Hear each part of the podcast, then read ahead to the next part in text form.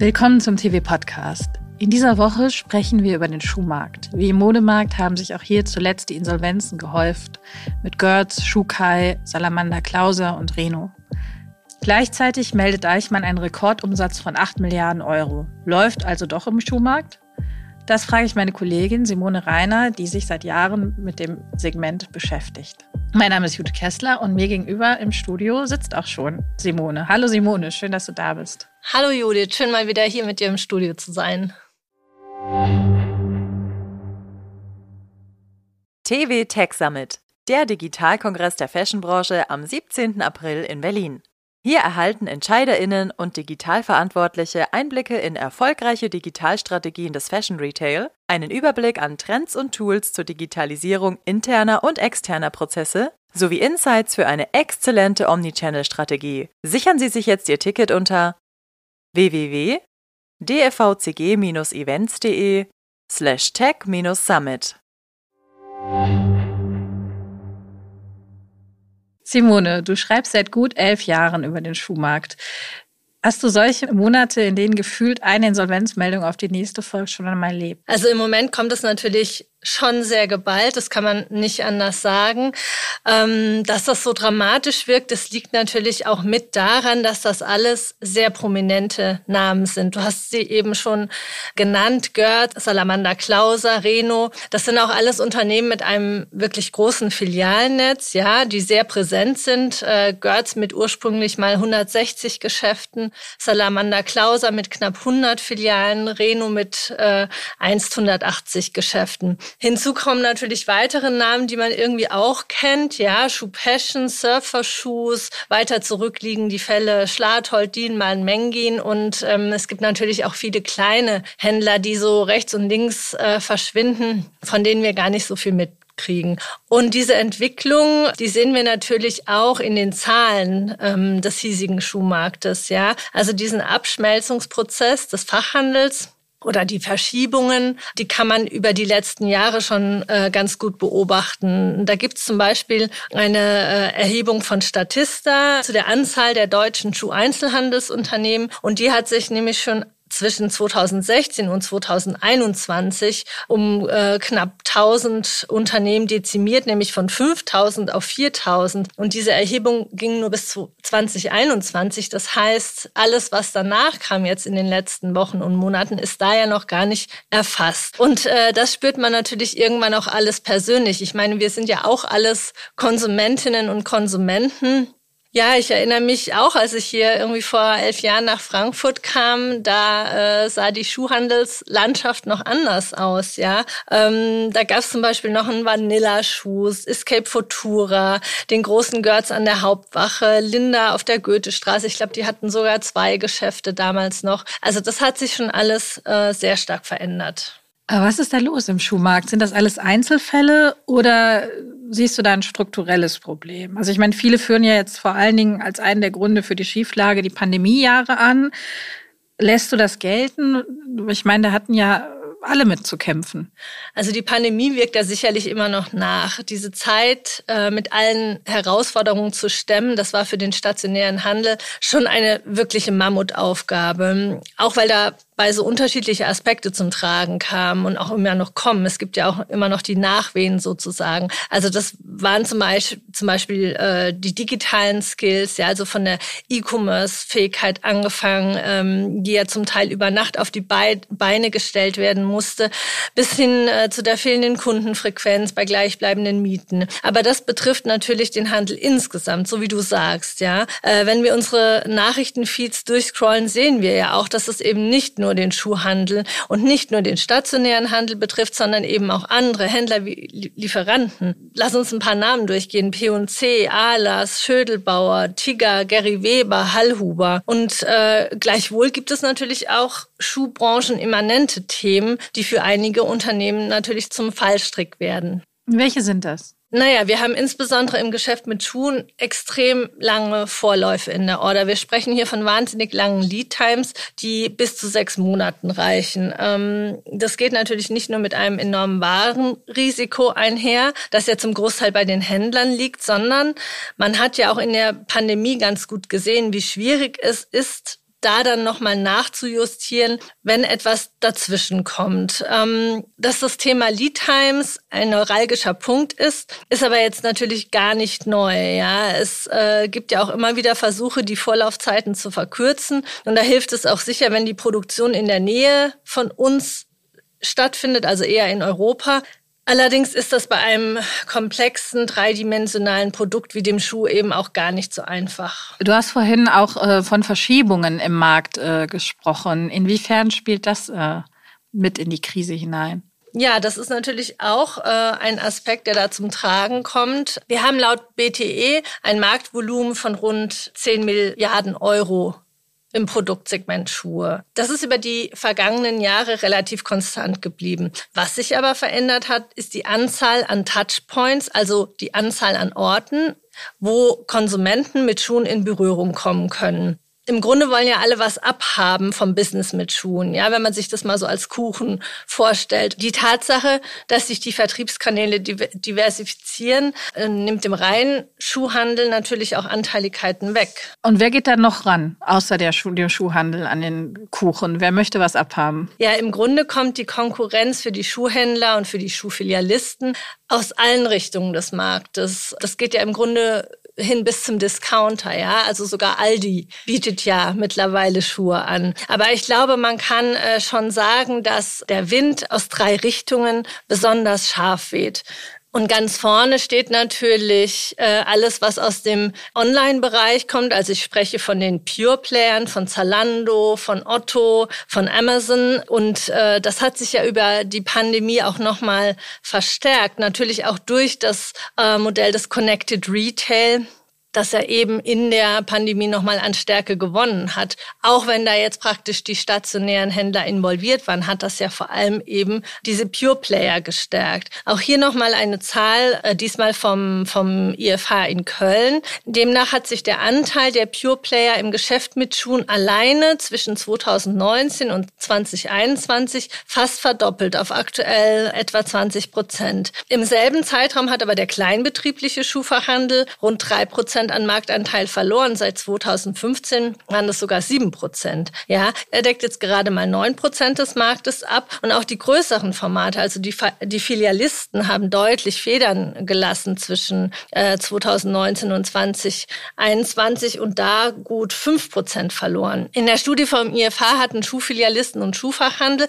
also kleinere und größere Formate in Summe zwar immer noch den größten Anteil an Vertriebsformen im Schuhhandel, aber das war eben bis 2021, ja, also noch vor den ganzen Insolvenzen aus den vergangenen Monaten. Die Erhebung würde heute sicherlich schon zu ganz anderen Ergebnissen kommen. Und außer den genannten, siehst du da noch andere Konkurrenten? Die Pure Player ist sozusagen die sind der Goliath äh, zusammengenommen. Aber es gibt auch noch andere Bereiche im Markt, die natürlich äh, dem Schuhhandel zu schaffen machen. Und dazu zählen ganz klar die Bekleidungshäuser, ja, die den Schuh über die vergangenen Jahre, ich würde sagen zehn Jahre hinweg so peu à peu für sich entdeckt haben und zum Teil wirklich viel Raum für ihn frei gemacht haben. Also diese äh, Häuser können den Schuh natürlich im, im Kontext äh, von Mode richtig gut inszenieren. Ja, das ist ja auch ihr großer Vorteil, das ist ihr USP. Und da gibt es ja auch wirklich beeindruckende Flächen, wenn wir jetzt so an, an Häuser wie Engelhorn denken oder Bräuninger natürlich, äh, an Garhammer, an Dodenhof.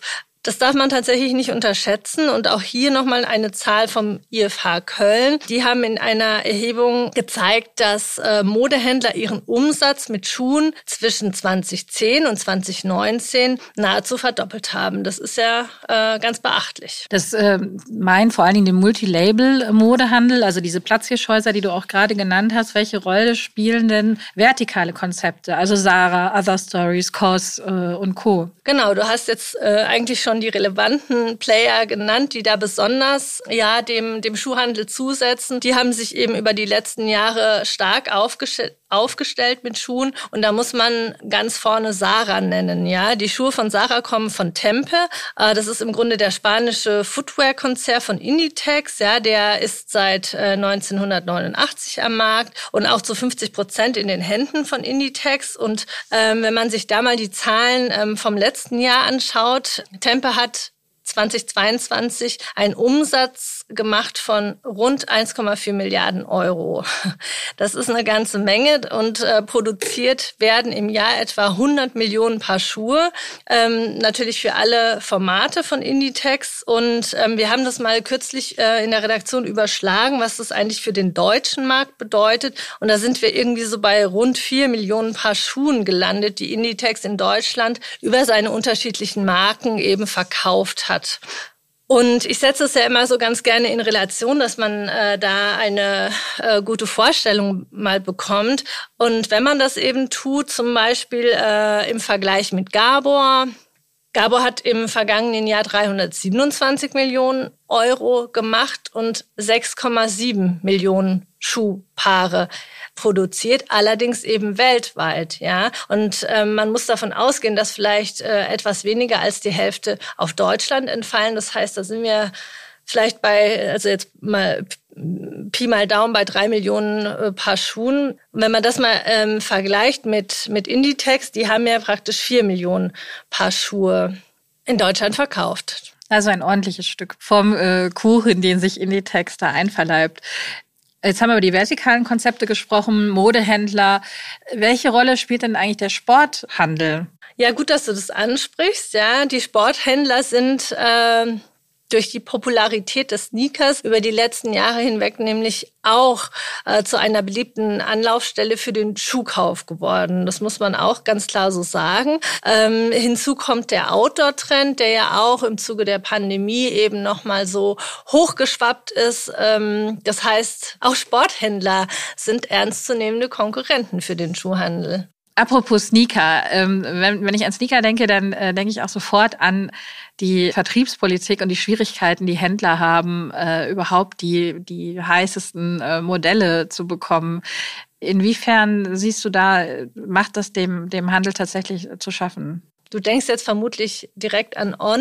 Ähm die ja gerade so von sich reden gemacht haben, weil sie eben ja sich wieder stärker auf den Sporthandel äh, konzentrieren wollen und ähm, ja, also die selektive Vertriebspolitik erschwert den Schuhhändlern das Business natürlich zusätzlich, ja und On ist ja leider nur ein Beispiel. Ähm, wir kennen es von Adidas und Nike natürlich, die channeln ja schon länger den Markt ähm, und jetzt kommen immer mehr Schuhmarken auch wirklich dazu, ja, also Birkenstock, Dr. Marten Vans, Converse, jetzt auch Gießwein ähm, und auch bei Ack deutet sich etwas äh, in diese Richtung an. Also allesamt Namen, die für den Schuhhandel wirklich wichtig sind, ja, die Zugkraft haben und die natürlich auch gar nicht so leicht ersetzt werden können, ähm, selbst wenn ein Schuhhändler zum Beispiel mit Eigenlabels arbeitet, ja. Denn hier sind es ja gerade die Namen der Marken, die ziehen und äh, die sind eben nicht mal eben so zu ersetzen. Das ist schon auch äh, ein Problem jetzt zusätzlich.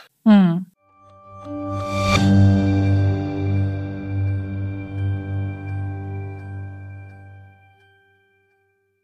TV Tech Summit, der Digitalkongress der Fashionbranche am 17. April in Berlin. Hier erhalten Entscheiderinnen und Digitalverantwortliche Einblicke in erfolgreiche Digitalstrategien des Fashion Retail einen Überblick an Trends und Tools zur Digitalisierung interner und externer Prozesse sowie Insights für eine exzellente Omnichannel-Strategie. Erleben Sie live on stage Dr. Jan-Philipp Wintjes, Hugo Boss, Jessica Külper, Borprix, Dr. Christian Maas, Thoman Music und Michael Missandu, Lalaland AI. Seien Sie dabei und sichern Sie sich jetzt Ihr Ticket unter www.dfvcg-events.de slash tech-summit.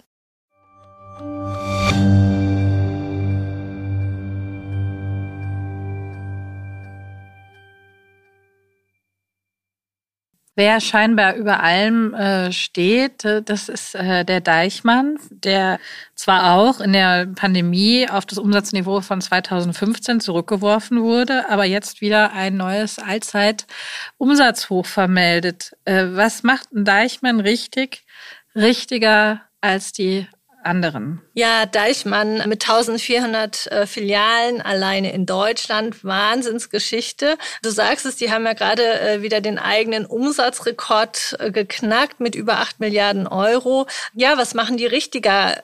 Grob gesagt, ähm, haben die denke ich, sehr oft die Weichen sehr richtig gestellt. Ja, ob das jetzt die äh, frühe Internationalisierung war, ähm, die Übernahme des Kinderschuhlieferanten Elefanten, der Zukauf des Sneaker-Spezialisten Snipes, mit dem ja auch äh, jetzt expandiert werden soll, aber auch interessante, äh, starke Partnerschaftsmodelle, wie gerade erst mit Nike. Und dann auch ein essentieller Aspekt in der Unternehmensentwicklung, Deichmann war als erster deutscher Schuhhändler äh, mit einem Store online unterwegs, ja, und zwar acht Jahre noch bevor äh, Zalando 2008 ans Netz gegangen ist.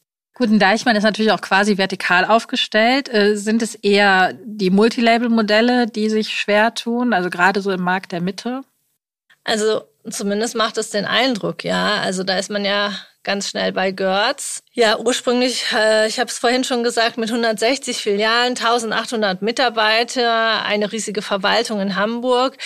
Und alleine das äh, Konstrukt macht das Unternehmen natürlich äh, so ein bisschen träge und das macht es natürlich auch nicht ganz leicht, in stürmischen Zeiten da wendig und kurzfristig zu navigieren. Hinzu kommt, dass bei so vielen Geschäften interne Fehlentscheidungen einfach stärker zu Buche schlagen. Ja, also die potenzieren sich ja im Grunde. Ob das jetzt das Thema Personal betrifft oder, oder Profil oder Sortimentsentscheidungen. Ich weiß auch nicht, ob es sinnvoll sein kann, wenn ein Unternehmen, das quer durch die Republik äh, mit Läden aufgestellt ist, eine, eine ganz einheitliche Sortimentsstrategie fährt, ja, oder ob man da nicht doch lokale Gegebenheiten, die wir eben im, im Schuhbereich auch ganz klar haben, ob man die nicht doch berücksichtigen muss, ja. Es ist einfach so, dass in äh, Hamburg andere Schuhe äh, beliebt sind als, als in München, ja. Also zum Beispiel in Hamburg äh, sind dunkelblaue Schuhe sehr populär. In München sind aber vielleicht eher die geschmückten Modelle der Renner, ja. Also diese Gegebenheiten gibt es einfach, diese regionalen. Und ähm, das ist ja zum Beispiel auch ein, ein Grund, warum, ich sage jetzt mal, ein Tretter mit seinen Geschäften einfach auch eher so im süddeutschen Raum bleibt. Das ist das eine. Dann ähm, ja, muss man noch über die Eigenlabel-Strategie vielleicht von, von Götz kurz sprechen, ja. Auch äh, die wird eigentlich von Branchenbeobachtern oder auch äh, ja, Partnern des, des Unternehmens ja sehr, sehr scharf kritisiert und da ist sicherlich auch was dran. Hm. Wie geht's jetzt weiter bei Girls? Ja, man könnte etwas reißerisch sagen, der Krimi Girls geht weiter. Ja, gerade wurde ja aus Hamburg der neue Investor äh, namentlich bestätigt, der ja auch äh, schon seit einigen Wochen durch die Medien kursiert und den auch wir schon kommuniziert hatten. Es ist der Unternehmer Bolko Kissling mit seiner CK Technology Solutions. Genau, er ist jetzt also der neue Investor, nachdem der zunächst kommunizierte Investor, die äh, für der Hin GmbH von den von Wangenheims ja abgesprungen ist. Wie es jetzt aber weitergeht äh, für Görz mit dem neuen Investor, was der neue Investor leisten kann, ähm, ob das Management äh, ja die ganze Situation noch mal drehen kann, das bleibt jetzt abzuwarten. Klar ist, dass äh, das Unternehmen jetzt äh, mit seinem Filialnetz ungefähr auf ein Viertel äh, runtergeschrumpft ist. Also wir sprechen jetzt äh, aktuell von, von rund 40 Filialen, für die es weitergehen wird. Für uns ist die Kommunikation mit Görz aktuell sehr schwer. Wir dringen da kaum durch im Moment. Es bleibt in jedem Fall spannend. Im Übrigen nicht nur mit Blick auf Görz, sondern zum Beispiel auch in Bezug auf die Frage, was eigentlich diese ganzen Insolvenzen, die wir jetzt äh, schon so geballt im Schuhmarkt auch haben, was das eigentlich für die Lieferanten bedeutet, ja. Denn denen gehen ja praktisch Tausende von Schuhpaaren in der Order verloren. Also da muss man jetzt auch genau hinschauen, ähm, wie die sich aufstellen können. Denn das können die auf jeden Fall in Deutschland nicht kompensieren. Ob das jetzt dann stärker Richtung Ausland geht oder Richtung D2C, das muss man sehen. Aber klar ist, das kann man man jetzt auf die Schnelle überhaupt nicht kompensieren. Okay, jetzt äh, mal was Positives. es gibt ja äh, nicht nur einen Deichmann, der, der bei dem es gut läuft im Schuhmarkt, sondern es gibt ja auch eine Reihe von anderen Händlern, äh, die ganz zufrieden sind mit ihrem Business. Was sind denn aus deiner Sicht so Erfolgsmodelle, äh, speziell aus dem Markt der Mitte, dem immer nachgesagt wird, dass er besonders äh, schwierig ist? Äh, wer, wer macht da einen guten Job? Ja, also zunächst einmal, ähm, glaube ich, muss man so sagen, die eine Erfolgsformel gibt es leider nicht, ja. Und ähm, es ist wirklich auch für die Händler, für die es im Moment gut läuft, es ist einfach schwieriger im Moment als sonst, ja. Auch, auch bei denen wachsen die Bäume jetzt nicht in den Himmel. Aber ja, wie du sagst, es gibt sie, die Konzepte, die erfolgreich sind, ja, und die sich trotz äh, aller Widrigkeiten am Markt behaupten, die ihren Weg gefunden haben. Und einige von ihnen haben wir auch kürzlich in der TV vorgestellt. Ähm, da war zum Beispiel das äh, Schuhhaus Meier in Lübbecke, äh, kleiner Ort in NRW mit rund 25.000 Einwohnern, gesunder Ortskern, hat man das Gefühl, gute gutes Stadtmarketing. Und ähm, Schuhhaus Meier legt eben ähm, sehr viel Wert auf kleinteiliges Arbeiten, ja. Und damit meine ich äh, sowohl die Arbeit in Blick auf äh, Service und Personal, aber auch mit Blick auf die Zusammenarbeit äh, mit Lieferanten. Also da wird genau geschaut, welcher Lieferant kann mir Mode bieten, welcher Lieferant kann mir kurzfristige Ware bieten, welchen äh, Lieferant brauche ich mit dem Namen, ja. Das wird äh, sehr akribisch zusammengestellt und auch das Personal wird praktisch täglich, zumindest aber wöchentlich ähm, gebrieft, äh, je nach Stimmung und Lage und was eben äh, im Ort so ansteht. Also das war sehr interessant zu hören. Und äh, jetzt kommt noch eine Zahl, die mich ziemlich vom Hocker gehauen hat. Schuhhaus Meier hat sage und schreibe 12.300 Stammkunden in der Kartei. Ja, also praktisch die Hälfte der Einwohnerzahl. Das hat mich sehr beeindruckt. Das ist jetzt ein Einzelhaus. Ähm, wie sieht es denn mit filialisierten Konzepten aus? Also äh, Görz filialisiert, Reno filialisiert, ähm, sind jetzt in Schwierigkeiten. Hat man als Filialist noch eine Chance und was muss man da äh, richtig machen? An welchen welche Weichen muss man da idealerweise stellen, um zu, gut zu performen. Genau, da hatten wir auch praktisch zwei in, der, in dieser Strecke kürzlich im Heft. Da hatten wir die Verdichs vorgestellt ähm, in Süddeutschland, ja, mit knapp 40 Geschäften. Dort setzt man stark auf Regionalität, ja. Die wollen auch gar nicht so groß werden zum Beispiel und schauen auch online eher auf die regionalen Kunden. Ja, da geht es irgendwie um eine effiziente Firmenstruktur, natürlich auch um bestmöglichen Service. Ja, das ist sowieso ein Aspekt, den müssen die stationären Händler wirklich jetzt ausspielen, ohne Wenn und Aber. Es geht um ein gutes Ambiente, um ausgewählte Sortimente. Ähm, und hier wird auch immer wieder investiert in die Läden und auch in Mitarbeiterschulungen. Das ist übrigens ähnlich wie äh, bei Schuhhaus Meier in Lübbecke. Ja, also auch dort wird eben immer wieder investiert in, in die Mitarbeiter.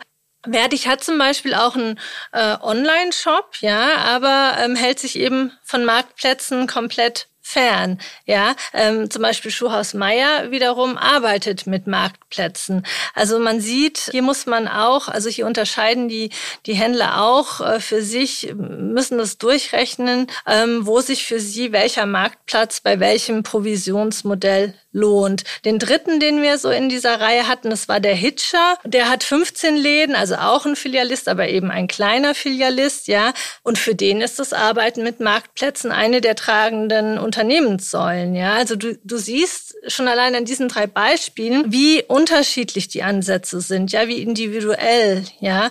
Und ich könnte jetzt noch, ähm, noch viel mehr äh, Beispiele anbringen. Was mir jetzt zum Beispiel auch noch einfällt, das sind allerdings äh, dann auch wieder Einzelgeschäfte, dass nämlich viele Händler so ein bisschen sich an die Mode rantrauen, an die Bekleidung rantrauen, ja. Zum Beispiel äh, Marandino in Karlsruhe, ja, bei denen ist mittlerweile, äh, glaube ich, der, der Bekleidungsanteil sogar größer als, als der Schuhanteil. Morgantini in München hat jetzt auch Klamotten im Laden. Yves in Essen arbeitet damit, ja. Also gerade bei diesen Einzelgeschäften hat man das schon das Gefühl, dass sie sich mit dem Segment Bekleidung auch ein zweites Standbein innerhalb ihres Sortimentes eben erarbeitet haben hier und da über die letzten Jahre hinweg und das sind dann natürlich im besten Fall auch Teile, für die man überhaupt keine Umkleide braucht. Ne? Das ist ja sonst auch immer gleich mit einer größeren Investitionen in den Umbau verbunden. Aber klar, warum nicht den Weg umgekehrt gehen, den die Bekleidungshäuser ja auch mit dem Schuh eingeschlagen haben die letzten Jahre hinweg.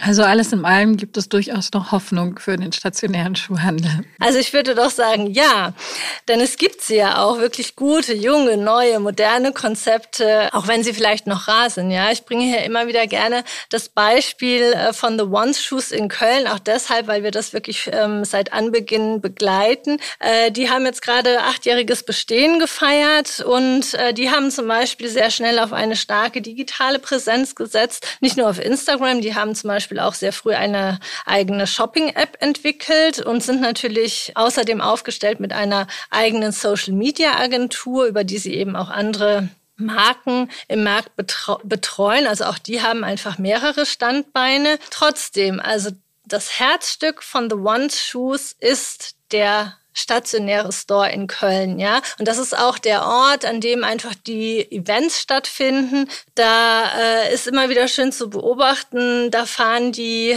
Mädels quer durch die Republik, um dann an diesem einen Samstag über Stunden Schlange zu stehen vor dem doch relativ kleinen Laden in Köln auf der Lindenstraße. Ich finde, solche Konzepte machen doch Hoffnung, machen Mut und äh, von ihnen brauchen wir mehr. Sowas würde ich mir auch in der Frankfurter Innenstadt mal wünschen, ja, dass wir da jetzt, wo praktisch der Schuh auch so ein bisschen fehlt, ja, ähm, dass da neue kreative Konzepte ja wieder sich auftun. Und äh, vielleicht noch mal ganz zum Schluss eine Zahl noch mal vom IFH Köln. Also man sieht, es, es werden Schuhe gebraucht, Schuhe werden immer gekauft. Allein in äh, 2021 wurden in Deutschland 370 Millionen Paar Schuhe verkauft.